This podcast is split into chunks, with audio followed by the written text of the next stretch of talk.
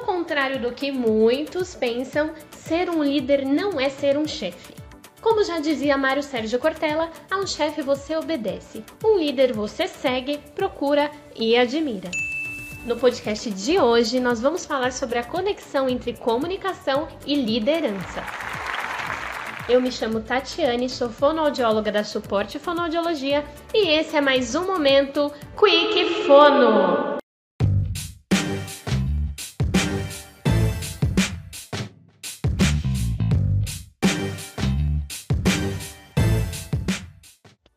Existem habilidades que são essenciais para ser um bom líder, e a comunicação está entre as principais.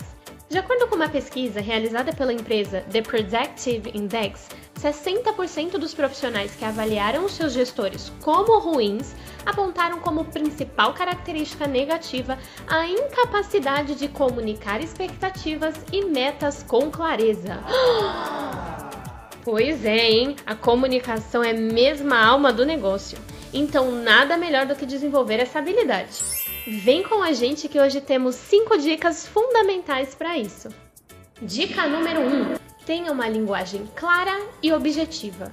Verifique se as pessoas realmente entenderam o que você falou. A melhor forma para isso é perguntar. Como? Você poderia me explicar o que entendeu? Ah! Com isso, você pode corrigir qualquer mal-entendido e evitar aqueles famosos ruídos na comunicação. Dica número 2: seja transparente. Hum. Seja sincero e coerente. Haja de modo ético e mantenha-se sempre disponível a escutar o seu time. Isso gera confiança e evita desgaste e aquelas O fofocas. blá blá blá, né? Com isso, você ajuda a equipe a canalizar o seu foco no que realmente importa: ação e resultado. Dica número 3: escute a equipe. Tenha empatia ao ouvir as pessoas, demonstre interesse no que elas dizem e esteja aberto a ouvir feedbacks.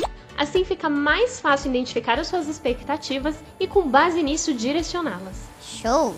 Dica número 4: tenha uma comunicação eficaz. Explica mais. A rotina de um líder não é nada fácil, a gente já sabe. Ele precisa fazer reuniões, apresentações e ainda por cima saber negociar de forma estratégica. É, não é fácil não.